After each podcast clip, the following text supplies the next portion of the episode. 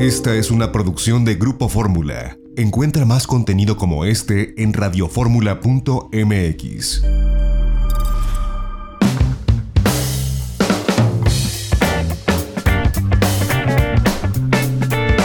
Ya estamos de regreso en itinerario turístico en este sábado. Gracias por seguir con nosotros. Y Lorena, yo te agradezco que estés de este lado de la producción en esta tarde con nosotros. ¿Cómo estás? Muy bien, José Antonio. Muchísimas gracias. Nuevamente aquí de este lado de la producción. Muy bien, le dices. Y yo le agradezco que nos tome la comunicación al doctor Baruch Díaz. Él es el encargado de la Clínica del Viajero y uno de los voceros de la Facultad de Medicina en estos temas de COVID. Doctor Baruch, gracias por tomarnos este enlace. ¿Cómo estás?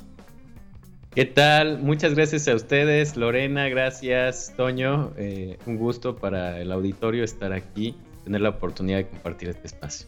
Pues compartiste un foro muy interesante desde la página de Facebook de la Facultad de Medicina de la Universidad Nacional Autónoma de México, donde hablaste de pues el nuevo turismo, la reapertura, la reintroducción del turismo en tiempos de COVID y es muy interesante. Queremos que compartas con nuestro auditorio, bueno, pues todos estos puntos que tocaste, porque hay muchas dudas con relación a cómo serán estos viajes a partir que los semáforos comiencen a transformarse del rojo con miras a llegar al verde.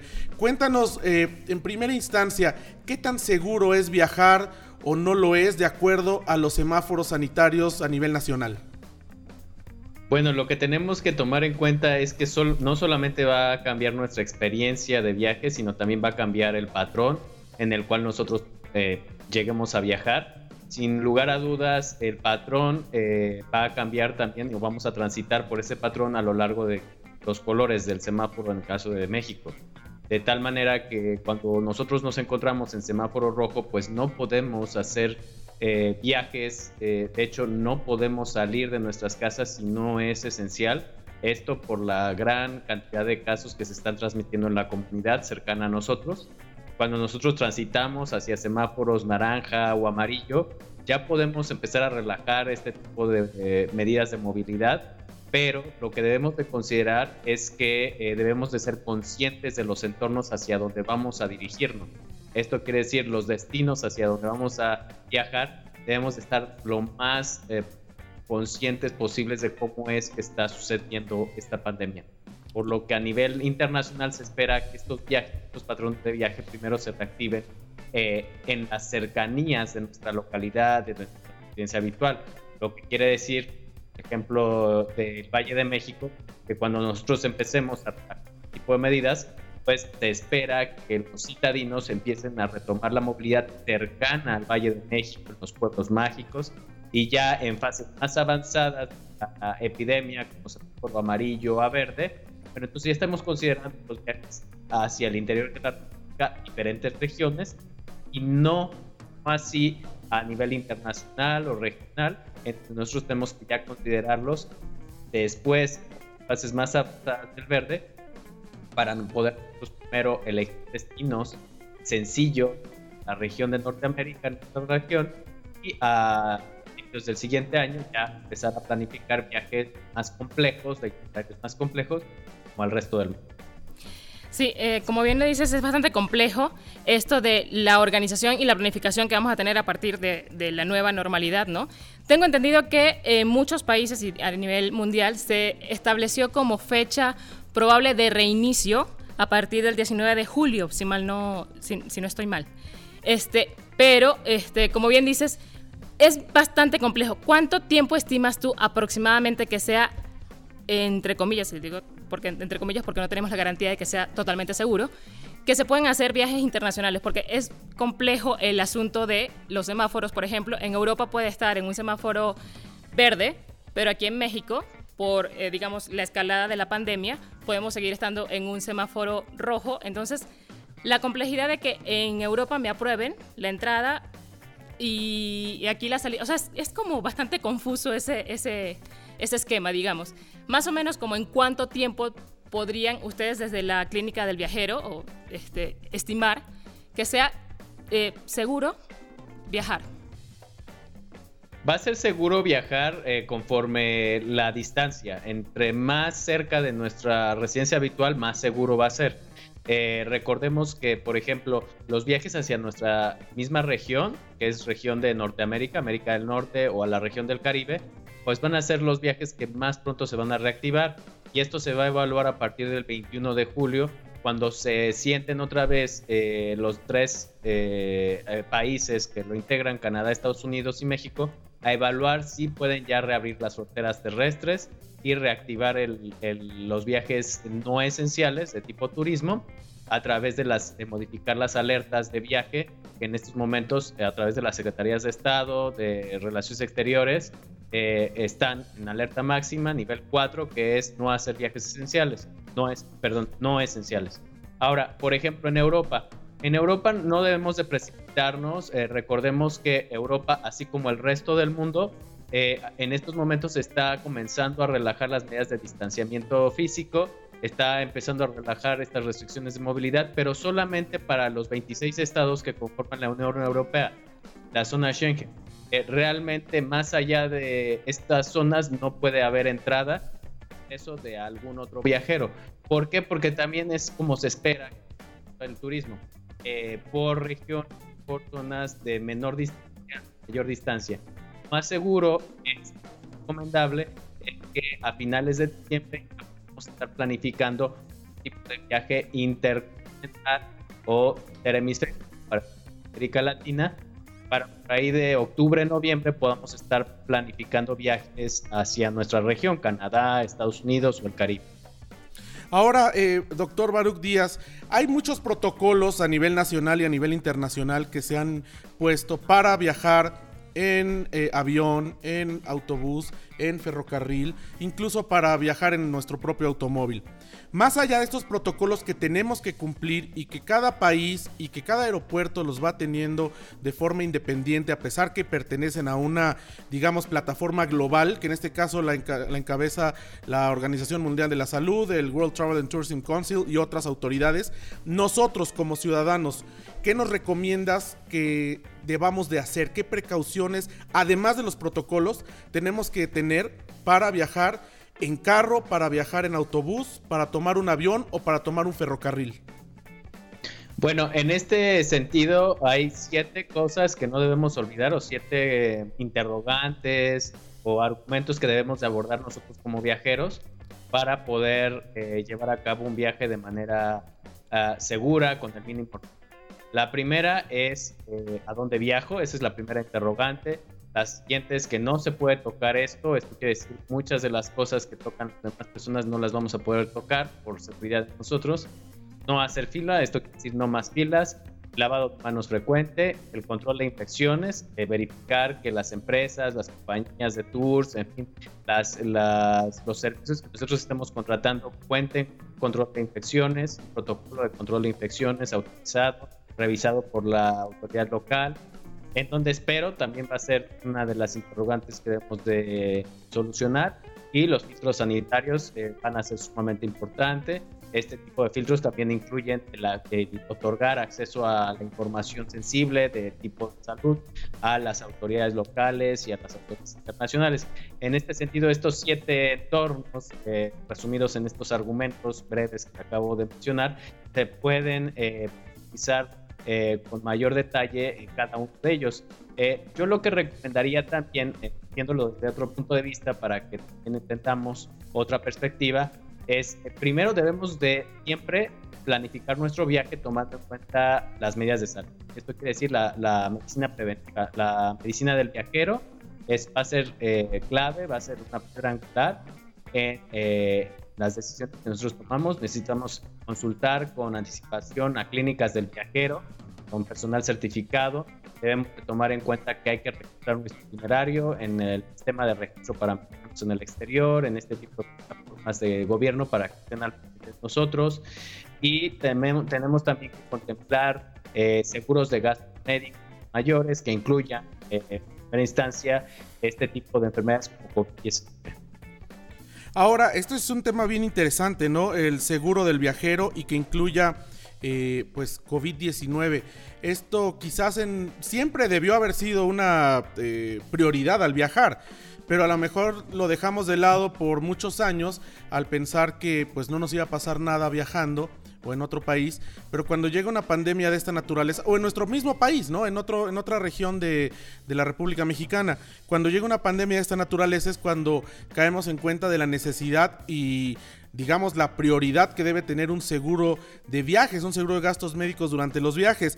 Y en este sentido, ustedes como clínica del viajero, si bien no son una agencia de seguros, pero son una clínica a la que la gente puede referirse antes de hacer un viaje no solamente por los motivos del COVID, sino también para saber qué otras vacunas o qué otros elementos eh, tienen que tener en cuanto a seguridad sanitaria, ¿no? Eh, yo creo que eso es prioridad. ¿Cómo pueden contactarlos, doctor Baruch Díaz, la gente que esté pensando en hacer un viaje dentro o fuera del país, que sea imperioso o que más adelante, cuando vaya transcurriendo el pasar de los, de los colores del semáforo, quiera hacerlo por placer? ¿Cómo los pueden contactar para hacerles cualquier cuestionamiento de COVID y de no COVID con relación a los viajes? Bueno, la Clínica del Viajero tiene su sitio web, que es el principal medio de comunicación entre los viajeros y la Universidad Nacional Autónoma de México, quien es quien, dirige la Clínica del Viajero, la UNAM. El sitio web es clínica de viajero.unam.mx.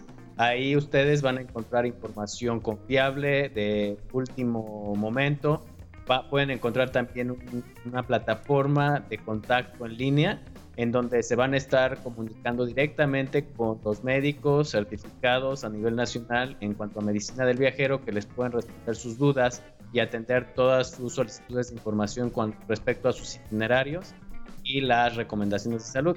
Es importante también que tomemos en cuenta la anticipación. Al ser un servicio de medicina preventiva, pues idealmente se recomienda solicitar este tipo de recomendaciones de tres a cuatro semanas de anticipación. Esto no solamente por eh, pues, este, que nosotros necesitamos analizar la situación de cada uno de manera individual, porque cada viaje es diferente, cada viajero es único, sino también porque, por ejemplo, en caso de que requieran vacunas, que requieran procesar alguna muestra de SARS-CoV-2 para demostrar que están libres de COVID-19, eh, o que se requiera el pasaporte o certificado de vacunación, bueno, necesitaremos tiempo para poder llevar a tomar la muestra, eh, hacer el análisis, procesarla, emitir el certificado, o en su caso vacunarlos, pues requerirá tiempo para generar la inmunidad de protección que eh, es necesaria para ingresar a ciertos países. Este, bueno, la pregunta del millón yo creo que es todo el mundo te lo hace. ¿Cuándo habrá vacuna próximamente? ¿Este año? ¿Para el próximo? ¿Mediados del próximo? Más o menos tienen ustedes información acerca de cuándo más o menos se saldrá la vacuna. Mira, hasta el momento, Lorena, lo que te puedo decir es que ya hay más de 120 candidatos de vacuna contra SARS-CoV-2 que genera la enfermedad de COVID-19. De esos 10 eh, ya han pasado las fases clínicas y 5 están en las etapas más avanzadas de las fases clínicas eh, hay dos en específico que nos están interesando mucho y que nos están llamando la atención. Uno es el laboratorio Moderna y otro es eh, el, la AD5. Y, bueno, recientemente también hay una tercera que es la de AstraZeneca en el Reino Unido, que eh, justo esta vacuna ya se ha pronunciado por contener alrededor de 3, 3 millones de dosis ah, para finales de este año. Todo va a depender de cómo se vayan volviendo este tipo de vacunas en los diferentes fases. No es algo sencillo, tardado, normalmente la vacuna más rápida irse en toda la humanidad, en toda la historia de la humanidad, se ha llevado no, no menos de 18 meses, esto quiere decir un año y medio.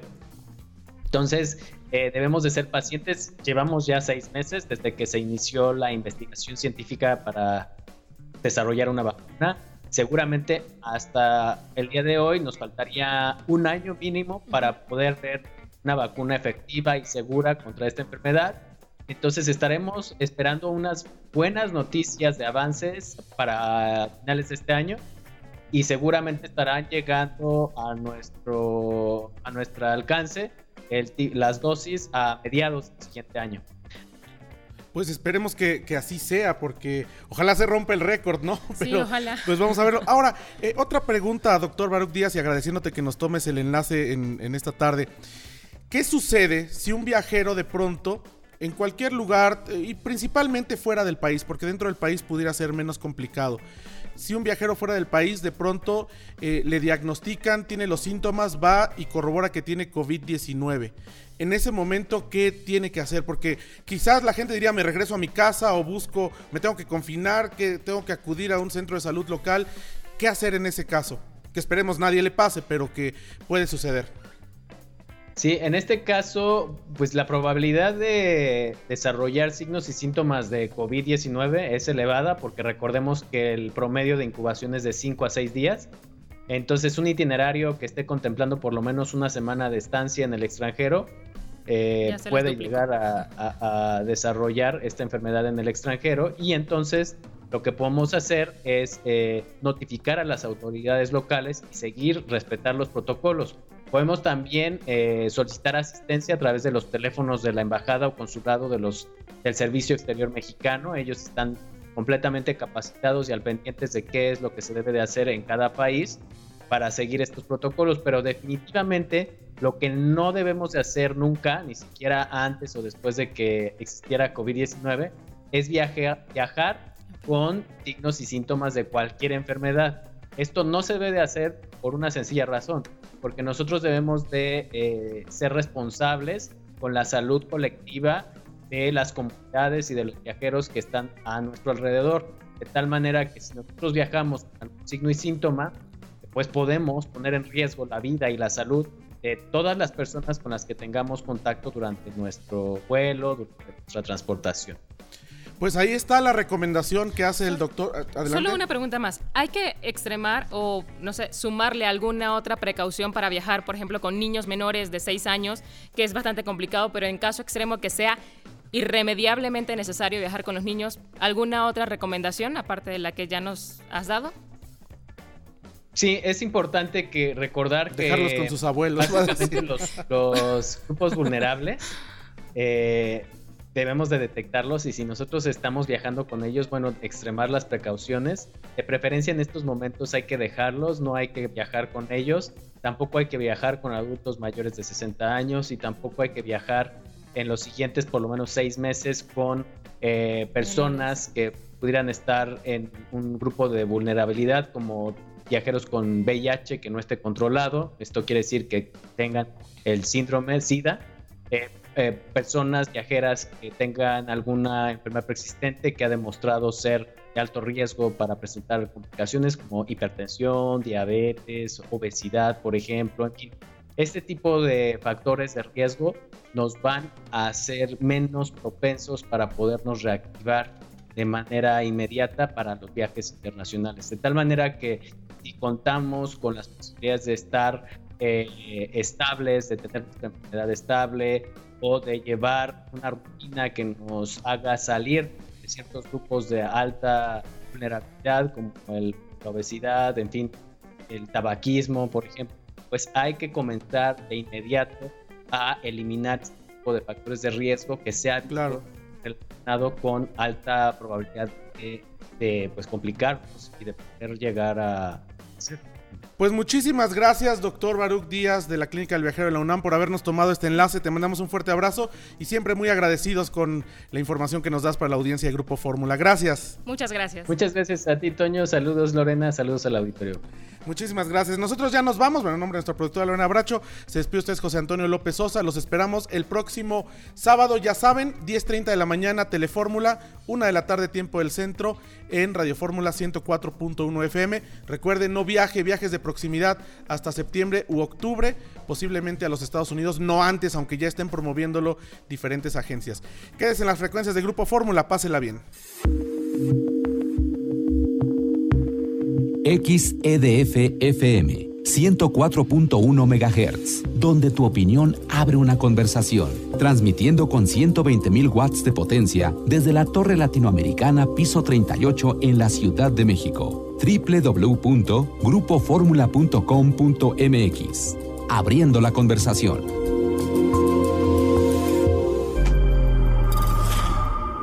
Esta fue una producción de Grupo Fórmula. Encuentra más contenido como este en radioformula.mx.